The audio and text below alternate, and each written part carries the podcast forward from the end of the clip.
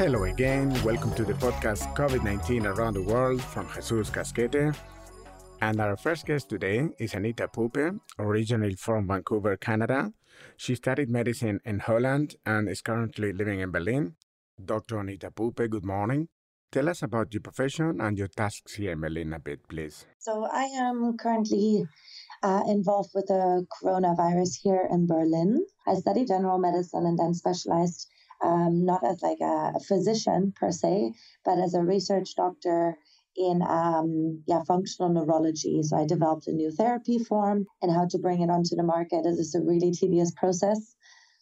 So that's what I've been analyzing how difficult it is, especially to implement something like this in the German healthcare system. Right. And why is it so difficult to implement this therapy in the German health system?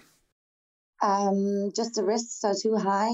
So even it's quite similar to how the people are now launching a new vaccine. It's really difficult to see and to just randomly test because so many things can go wrong, and we don't want any patients dying, of course. Um, and it's just a really slow process. A lot of administration needs to be done, uh, a lot of careful consideration, outlier patients, and this kind of stuff. Okay. Could you go more into detail with this therapy that you're implementing?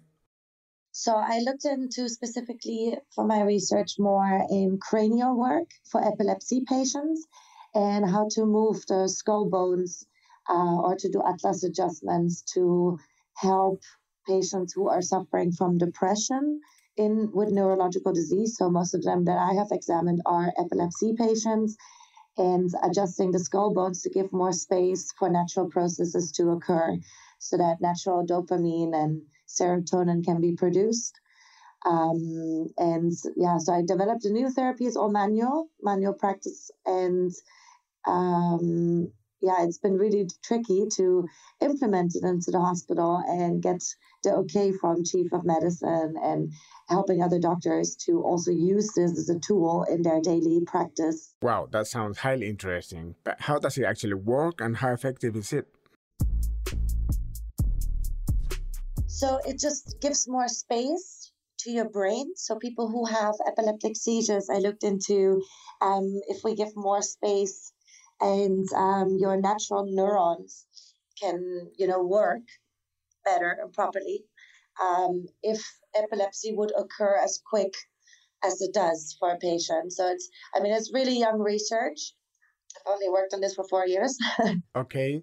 So, what would be the link of this really interesting therapy you are implementing or trying to implement um, with the coronavirus? Nothing at all, but I'm just helping out because everybody was supposed to help out. Anybody with a medical degree or a medical history is supposed to help out with the coronavirus.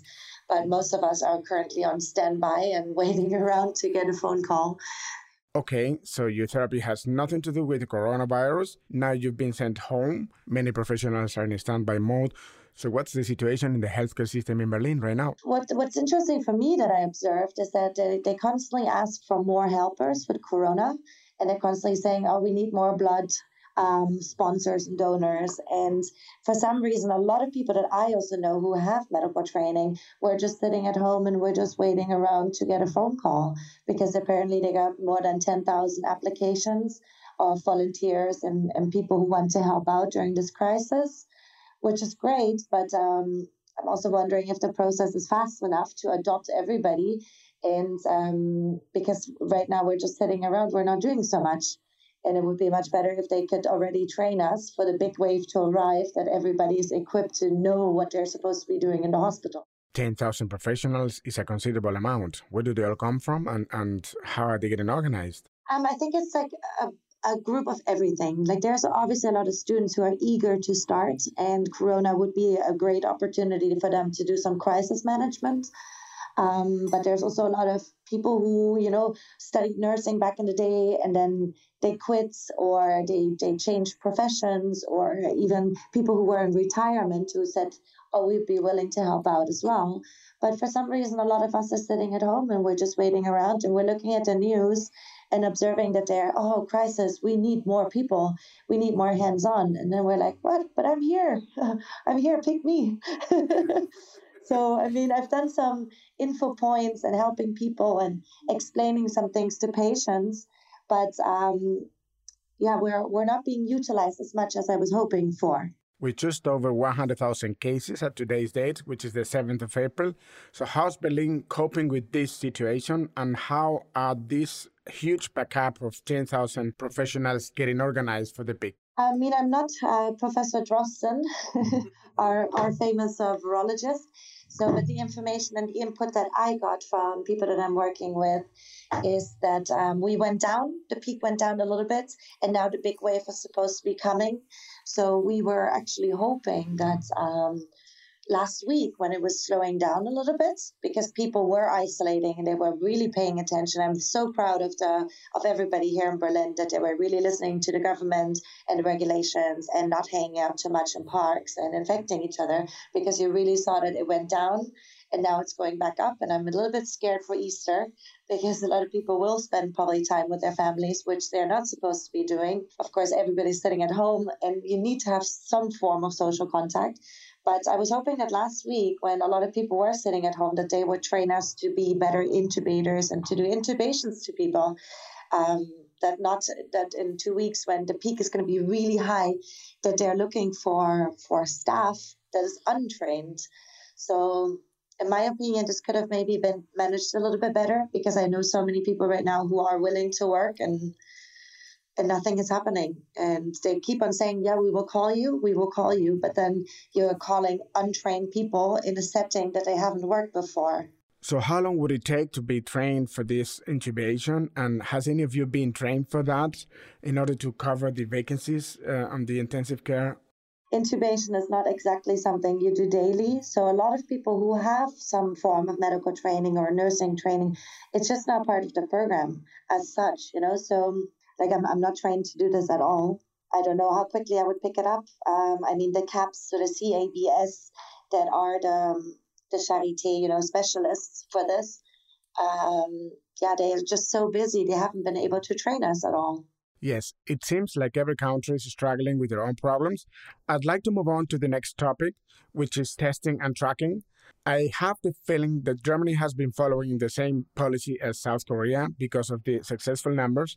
What can you tell us about this, Anita? I mean, Germany is doing really good, and I'm really proud of everybody working so hard. And that's, in my opinion, probably due to all of the testing, because uh, Drosten mentioned that there's been almost half a million of tests done per week. And this really helps to isolate where in Berlin are more infected people. And they created an app for everybody, which is, of course, an app. Um, that you're not forced to be part of, but that you can say and that you can that a message goes out to everybody that you've been in contact with. So in the case that, for example, I would be infected and I had contact last weekend with four people, that they would get a text message: this person has been infected, so you should isolate yourself. So I mean, the measures and the way that they have been managing it here in Berlin is excellent, in my opinion. Did I just hear half million tests a week in Germany? That's very remarkable. Yeah, and whereas, for example, in Spain, so few tests have been done, I think only around 105,000 or something like this. So it's much, much, much less, the same as Holland and Sweden. So, I mean, maybe we're over testing. This was the argument that um, a lot of other European states had. But we're also observing that there's far less critical cases and it's it's easier to manage the critical cases when they do arise. Sure, I think we're pretty much in the same page on this. The more you test, the more you can track, the quicker you can isolate the people, isolate the circles. Yeah, exactly. I mean, so many people, especially some of the younger people, they might have already had it and not know about it.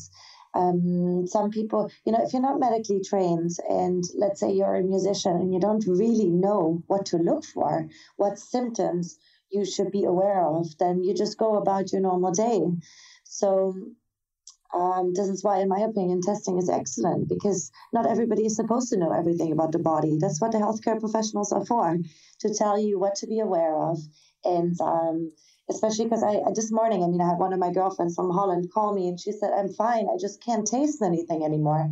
Do you think it's corona? And this is one of the symptoms that we have gotten on our lists of things to be aware of but she just doesn't have access to a test. So she's just going around probably infecting everybody in her community. Yes, and that'll be the next question. what are the procedures to be tested in Berlin? Do you have these drive-through stations, or do you have to just make a phone call and somebody comes to your apartment in case you have symptoms?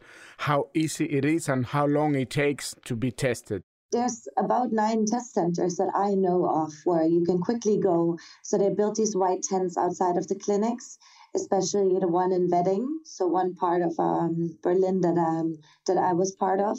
Um, they built white white tents and they filtered out which people should probably go home and which ones should immediately be taken into the hospital and get some testing done. But um, I know that some GPs are doing really a good job and they're also sending tests home if you ask for it. But then I also hear from other people that they didn't have access to it at all. So there's definitely a lack of, for some reason, knowledge is not covering all of the city. And not everybody, for some reason, is getting the same information, which is a bit confusing to me because I thought that Merkel was doing a great job of informing people, and that Drosten is explaining everything about the virus and how to how to manage ourselves in our daily lives. But clearly, there's still some people who don't have access to a GP or knowing where to go. So, what would you say is the reason in Germany for such a low fatality rate compared to the rest of the world? I think it's it's not a very accurate number because we can't compare Germany to the other European countries because the other European countries they're they're just not doing as much testing. So all of the critical patients get um, you know added in, and it looks like they're doing much worse, but they're probably not. I think they're maybe doing the same as Germany, but because we're we just have much more data, um, you know, much more numbers. There's not so much of a gray zone compared to other countries. Um, this is why I think our curve is maybe a little bit off compared to the other countries. So, what's your personal recommendation on this? It's kind of just unpredictable. So this is why, because it's so unpredictable, in my opinion, it's the most important and crucial to get quick testing, to go quickly to the doctor, get quicker diagnosis.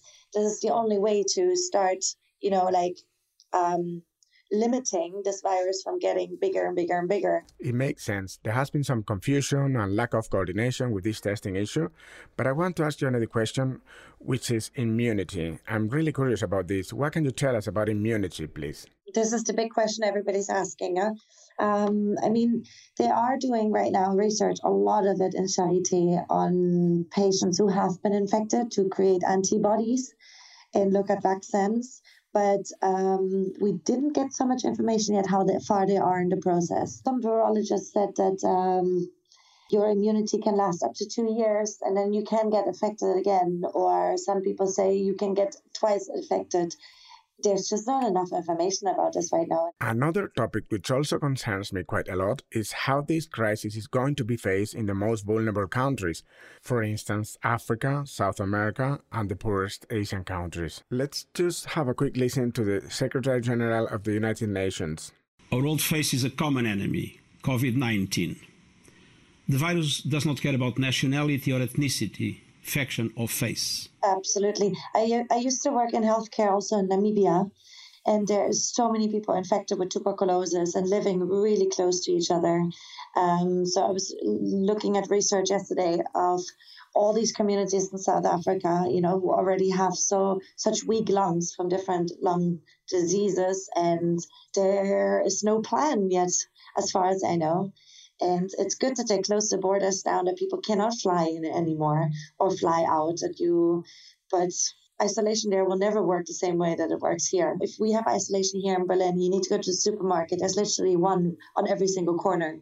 But places like in Namibia, where you literally have to get into your car, um, drive two hours to get somewhere, there's so much more opportunity to infect people unknowingly. And um, it was also interesting when they started looking at vaccines and how to treat this, that one of the things that they raised is that the medication for tuberculosis might help, which will be really interesting because they have this medication in South Africa. So it's going to be very, yeah, interesting to see where this goes because they already have so much of these meds over there.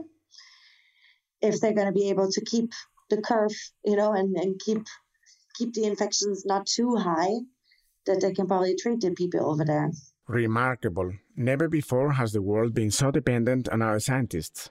Politicians follow their advices to make decisions, the entire society do. I mean, what would we do without these beautiful minds? I just wanted to mention that Dr. Anita Poppe has a PhD in neurology research, MSc Master in Sciences, MBA Master in Business Administration, and also a BCST in craniopathy.